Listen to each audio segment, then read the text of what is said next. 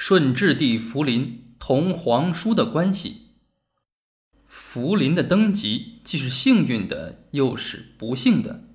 说他有幸，是因为他小小年纪大幅降临成了皇上；说他不幸，是因为他做了个儿童皇帝，无权无势，形同傀儡。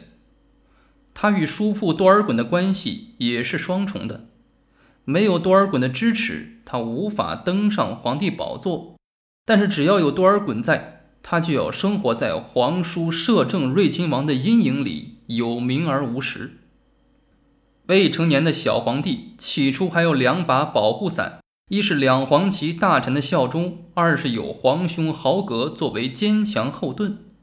但摄政睿亲王多尔衮经过几年谋划，运用各种手段，对这些小皇帝的保障，同时也是阻碍自己的政治势力。逐个加以剪除。多尔衮在宣誓辅政之后，就一步一步地将朝政大权掌握在自己的手中。第一步，取消了军国大事由八旗贝勒共议的制度，而由两位摄政王决断。这样一来，二位摄政王就凌驾于诸亲王、郡王、贝勒之上。第二步，独揽大权。预告各衙门办理的事务，有需要向睿正二王报告的，都先向睿亲王汇报。这样一来，多尔衮实际上成了首席摄政王。第三步，分化黄旗。顺治元年四月初一日，多尔衮利用都统何洛会等截告豪格，把豪格定罪幽禁。通过这个案子，将豪格进行降罚。对像索尼这样豪格的两黄旗亲信，或处以死刑，或即没家产，或贬官远放；而对首先截告者给予升官进爵，这就严重的分化削弱了两黄旗。第四步，整死豪格。豪格的存在对于多尔衮来说是最大的政治威胁。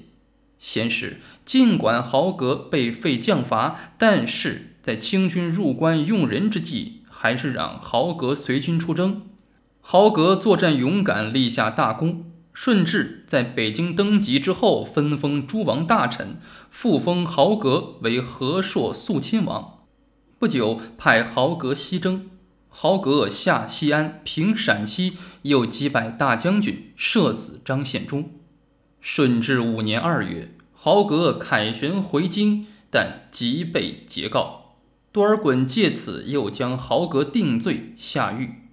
三月，豪格猝死，年仅三十九岁。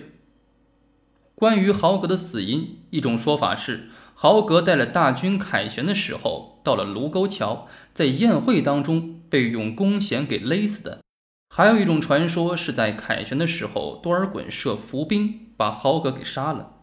多尔衮杀掉豪格后，还霸占了豪格的妃子作为自己的福晋。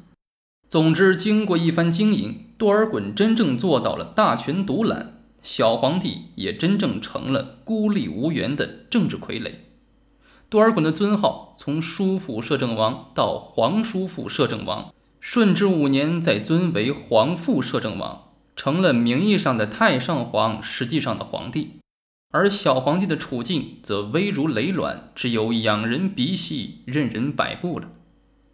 多尔衮摄政王做了七年，在顺治七年十二月死于卡拉城。第二年正月，顺治亲政，二月就宣布多尔衮十大罪状，及其家产、罢其封爵、撤其庙享、诛其党羽。不仅如此，在传教士魏匡国的《鞑靼战记》一书记载说，据传多尔衮的坟被挖了，尸体被抛弃荒野，还用棍子打多尔衮的尸体，用鞭子来鞭尸。更有甚者，把他的头割下来，令他身首异地。我们暂且不评论这件事情是不是过分，但是说明了一个问题，就是顺治对多尔衮之恨可谓咬牙切齿。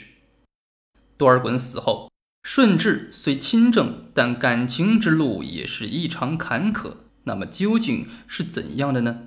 且听下文分解。